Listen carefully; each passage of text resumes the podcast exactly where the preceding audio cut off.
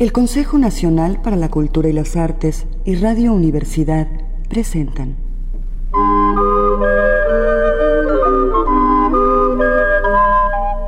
La llave del tiempo. La clave del tiempo. La nave del tiempo. El ave del tiempo.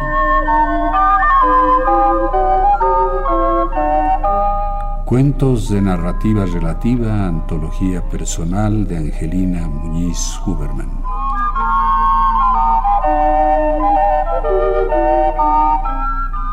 El juglar. A Rafael Huberman.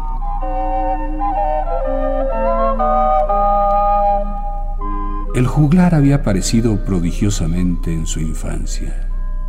Lo vio y lo oyó. Jugó con el fluir de historias que se derramaban de una voz en forma de sonidos y sentidos. Jugó con la maravilla de la música acoplada. Jugó con la espera e intuición de una palabra que anticipa otras vidas, otros pensares, otras querellas.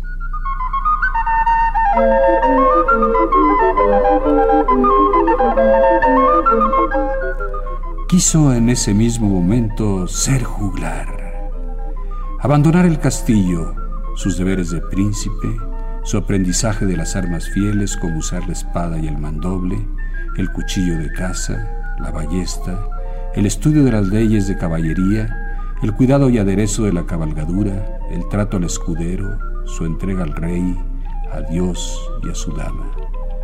Quiso no más guardar en la memoria las reglas del buen caballero según Ramón Lull las había establecido el amor y el temor se convienen contra el desamor y el menosprecio.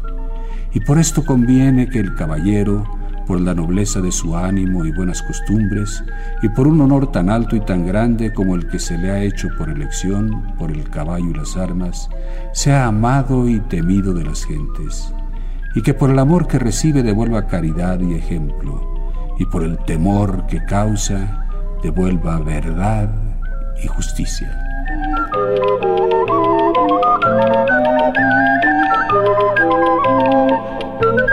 Quiso y pensó en huir, en escapar a los caminos, en olvidar la muelle cama y los brazos de la madre, los ojos recios del padre, las risas deshojadas de las hermanas, el calor de la chimenea en invierno y el frescor del huerto en verano. Ya no más vida reglamentada y de cotidianas disciplinas, horario para las comidas, horario para los rezos, ropa adecuada según la ceremonia, el saludo, el gesto, la fórmula por todos conocida y esperada, todo en su lugar, todo a su tiempo, la danza, los instrumentos musicales, el bello movimiento de la mano y el torso. En cambio, poder correr por los caminos, aprovechar las sendas y los atajos, cruzar la montaña antes de la primera nieve, llegar preciso con el barquero que cruce el ancho río, dormir una noche aquí y otra allá, comer cuando se puede y lo que se puede, tal vez una fruta del árbol sereno, un pedazo de pan duro regalado y agua clara de la fuente.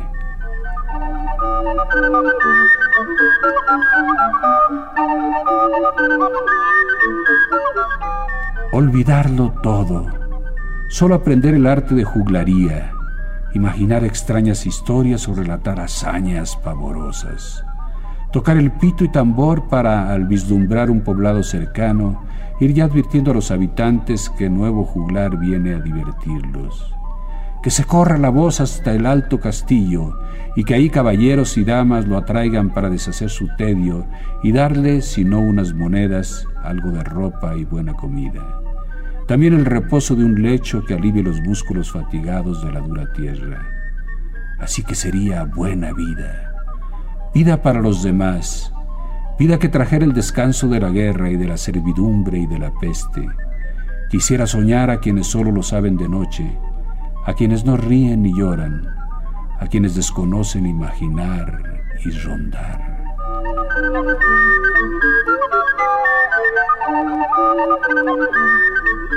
Y luego que oyó al viejo juglar aquella primera vez cuando ya todos dormían, Fue a buscarlo al cuarto de los criados y lo encontró sentado en la cama, repitiendo en voz baja unos versos y otros. No quiso interrumpirlo y fue acercándose lentamente, pero el oído de poeta es fino y aleccionado, tanto que sin volverse le preguntó qué quería. El joven príncipe contempló de nuevo el prodigio del juglar, juglar despojado de sus ropas vistosas, no más rojo y verde, azul y amarillo, pequeño cuerpo flaco, arrugado, huesudo, cabeza calva, ya los pelos en las sienes sin el brillo del puntiagudo y multicolor gorro tenuemente ladeado, manos cansadas, reposando sobre las orillas protuberantes, manos sin la ligereza de los dedos sobre la flauta o de la tensión sobre las cuerdas, sin la firmeza para elevar al aire las pelotas de colores, instrumentos esparcidos por el suelo, el abandono de las formas y los sonidos mudos, solo madera, caña, seda, y el juglar de voz ya no modulada, suave en los trances de amor, enérgica en las batallas, tranquila en los paisajes, alterada en los conflictos, le había preguntado, enronquecido y áspero, qué quería, y el niño no podía responder.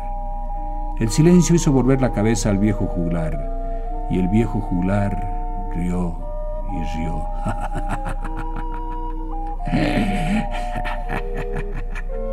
¿Qué quieres? ¿Qué es lo que quieres? Ahí parado sin hablar. Vete a dormir. Que me lleves contigo. Eso quiero nada más. Nada más. El pequeño príncipe quiere irse con el viejo y sucio juglar. Nada más. Sí, nada más. Y aprender de ti si me dejas. Y ayudarte a cargar tus instrumentos, nada más. Vete a dormir, pequeño príncipe. No sabes lo que dices. Te has creído mis historias. No sirves para juglar. La poesía no es verdad. Vete. Vete ya.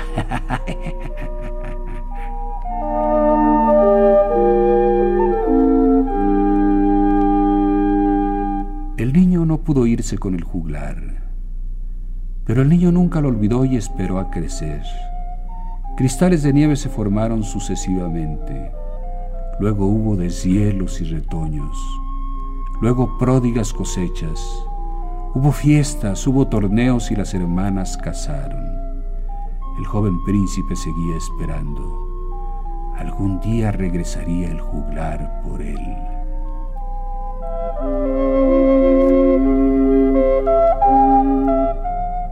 Y el viejo juglar regresó. Regresó enfermo, sin sus multicolores ropas, sin sus instrumentos, sin sus perros, sin sus pañuelos mágicos, sin sus pelotas ni sus palillos, solo con su pito y tambor.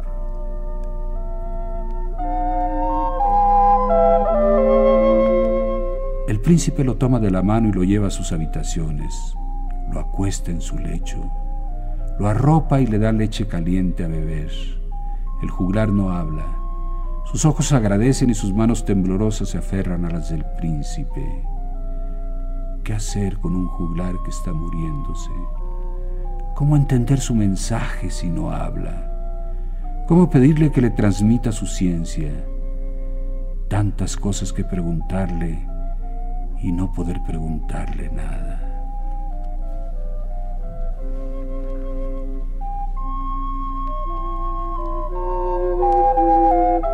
El príncipe toda la noche la pasa en vela. Al amanecer el juglar abre los ojos y entonces habla. Sé lo que quieres. Por eso vine a morir aquí. Serás mi heredero y no el heredero de este castillo. Escribí para ti mis cantares de gesta y mis poemas de amor y soledad.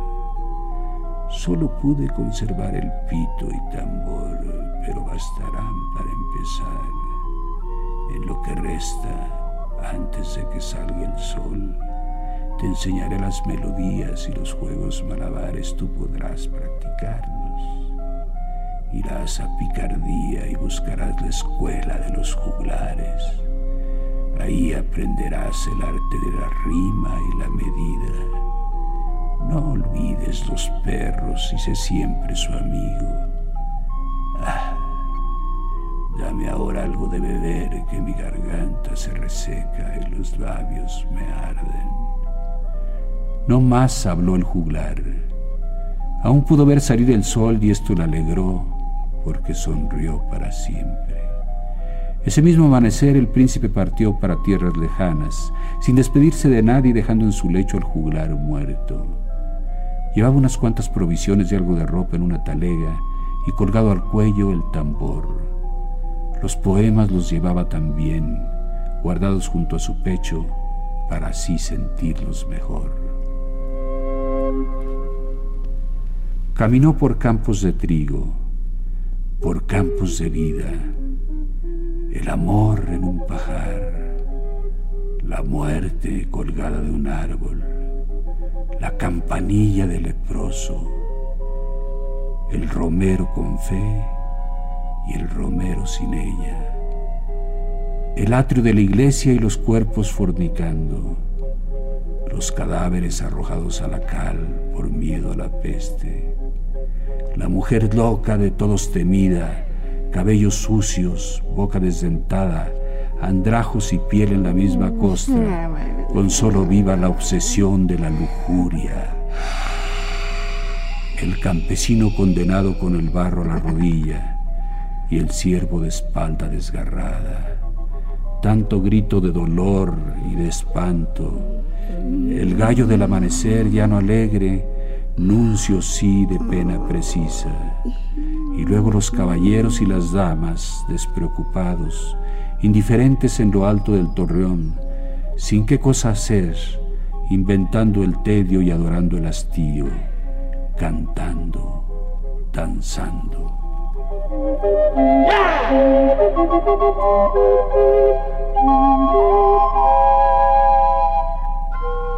El príncipe juglar va fatigando tierra y piedras, encaminándose a picardía ya triste, ya lejano, con muchas palabras para escribir y muchas dudas para soñar.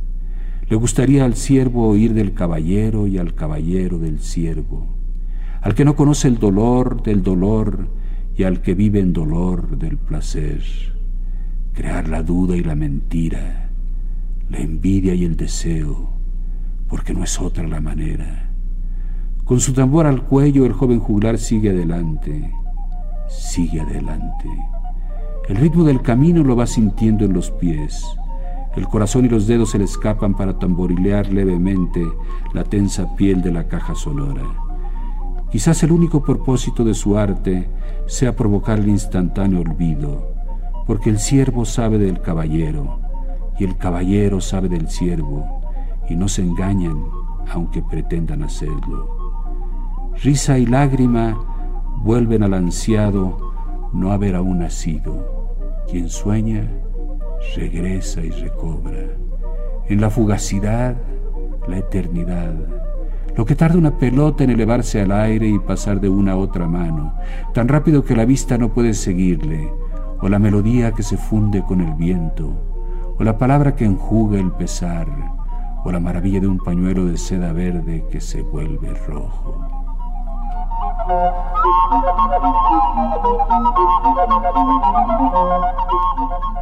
El joven juglar suspende las altas torres de picardía. De las reglas de Ramón Lull recuerda que del amor que reciba habrá de devolver caridad y ejemplo.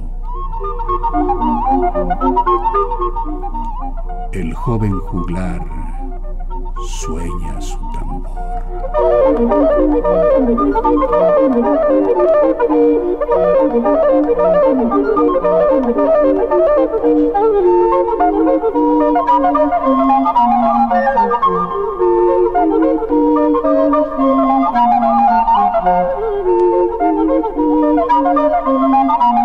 Thank you.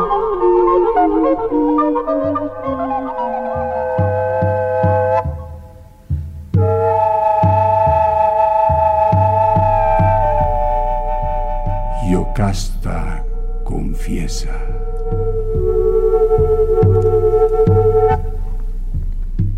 Cuando subía la escalinata del palacio, lento, erguido, con el tranquilo orgullo de quien se sabe vencedor, supe que era él.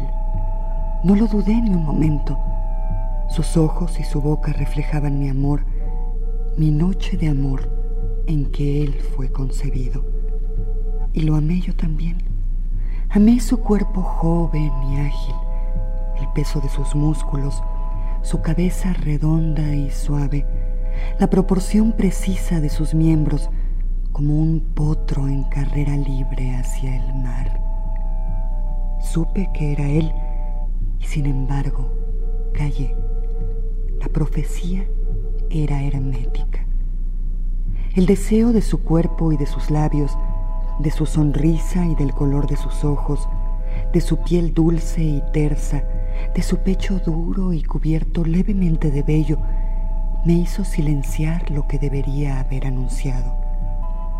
No diría quién era, a pesar de que conocía su nombre desde que puso el pie en el primer escalón para entrar al palacio por la puerta principal, como le correspondía por héroe, por libertador, y su pierna tensa marcaba la dureza de sus músculos. Entró por la gran puerta principal no por ser mi hijo, sino por haber vencido a la temible esfinge. Lo que le correspondía por naturaleza lo ganó de hecho, y su orgullo me invadía doblemente, y su amor me hacía identificar los rasgos del layo de su padre y mis propios rasgos. Su amor era también doble. Aquel atardecer con el sol quemando nubes y cielo y reflejando tonos naranja y negro sobre cualquier agua, río, mar, charca, iluminó también el lento ascender los escalones de piedra, el lento ascender de quien yo bien sabía. Pero tampoco dije nada, como si me vengara, no de mi debilidad, sino de la palabra hiriente de la profecía, de la voz rota de los sacerdotes, del silencio interrogante del pueblo. O tal vez de mi propia debilidad que de nuevo me hacía aceptar el sino, aunque engañándome, pensando que la decisión partía de mí. El peso de los dioses y el peso del hombre, ¿qué valía más en la balanza? No podía invocar a los dioses puesto que iba a ser impura y en cambio el hombre, el que ascendía lentamente por la escalinata, me colmaba. Volvía a mí porque de mí salió y solo esperaba el momento en que dos dolores, dos placeres me lo devolvieran. Pero no era impuro mi deseo, volver a amar en uno al Padre y al Hijo. Los celos que hubiera podido sentir alguna vez los acallaba así y volvería a tener hijos de mi propio hijo. A la mitad de la escalinata, cuando se detuvo brevemente y cuando yo hubiera podido todavía gritar, no ayudé su vacilación y apreté los labios con fuerza. Él llegaría arriba y yo le sería entregada. Su mano en la mía me conduciría a la alcoba de su origen y de su desdicha. No reconocería nada de mí porque yo nada más le di a luz, aunque a veces cierto relámpago de odio cruzaría por sus ojos azul mar tierra. Temería que hablara y que me preguntara.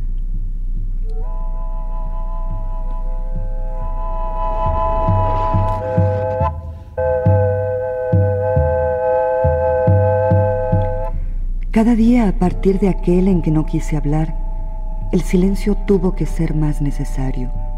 El silencio pesaba como agua olvidada, el silencio remordía como granizo indeseado, el silencio iba sembrando la duda y creaba las palabras que nunca se decían.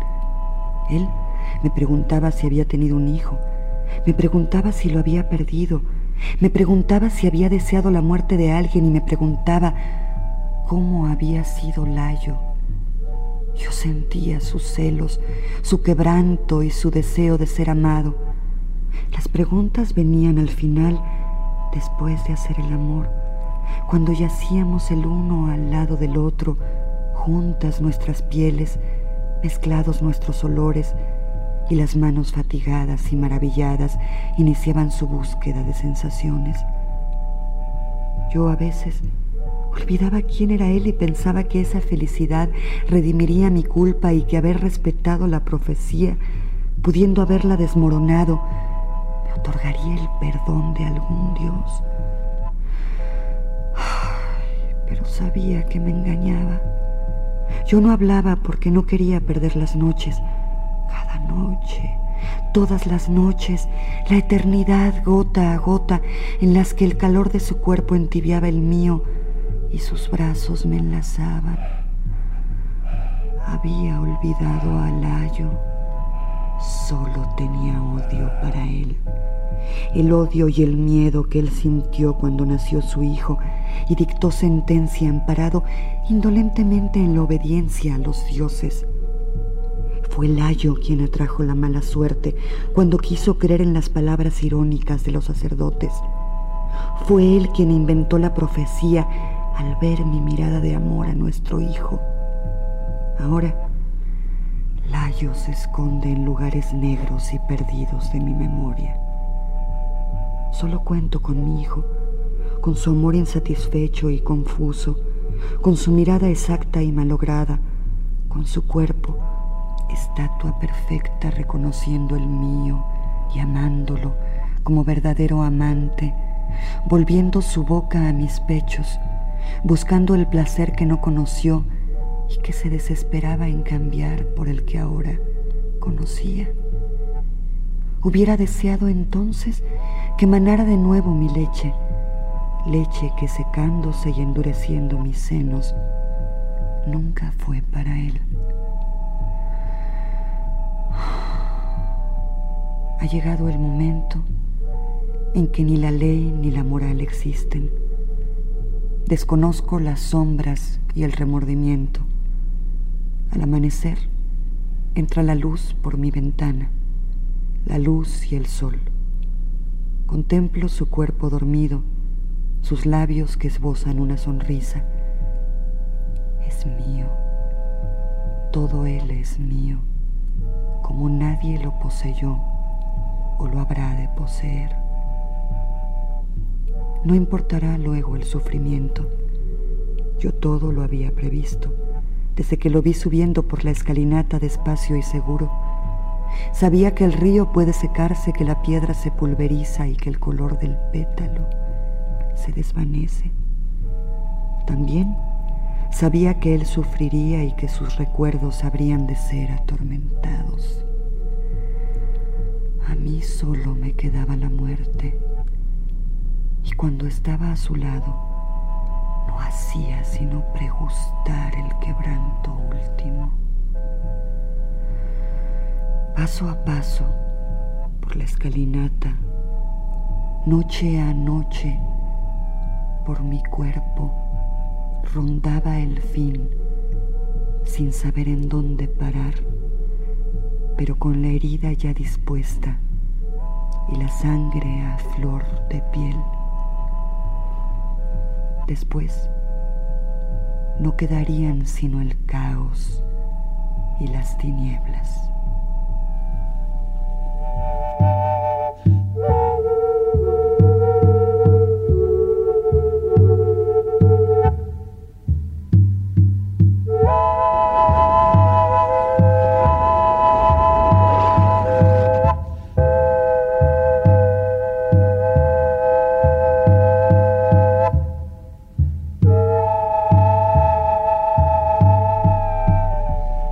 Escuchamos el juglar y la confesión de Yocasta.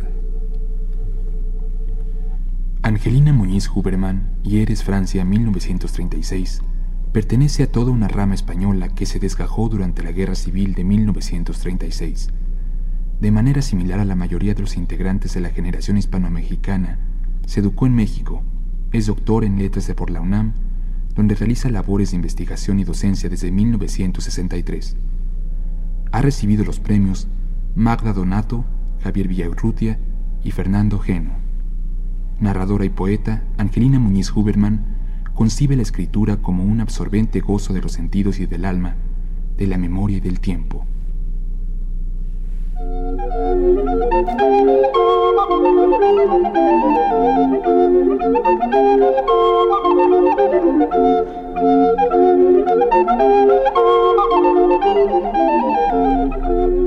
El Consejo Nacional para la Cultura y las Artes y Radio Universidad presentaron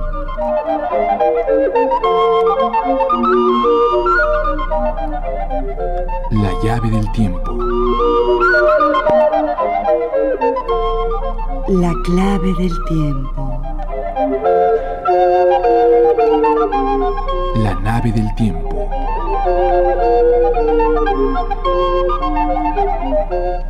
El ave del tiempo.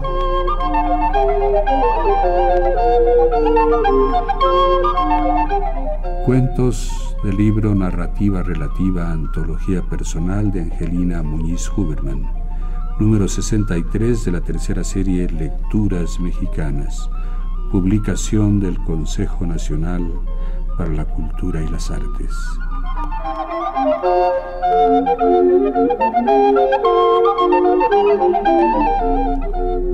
Narración, producción y dirección, Juan López Moctezuma. Actriz, María Luisa Vázquez.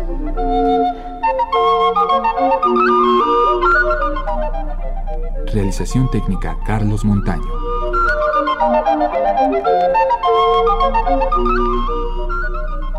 Locutor, Homero Bazán Longe.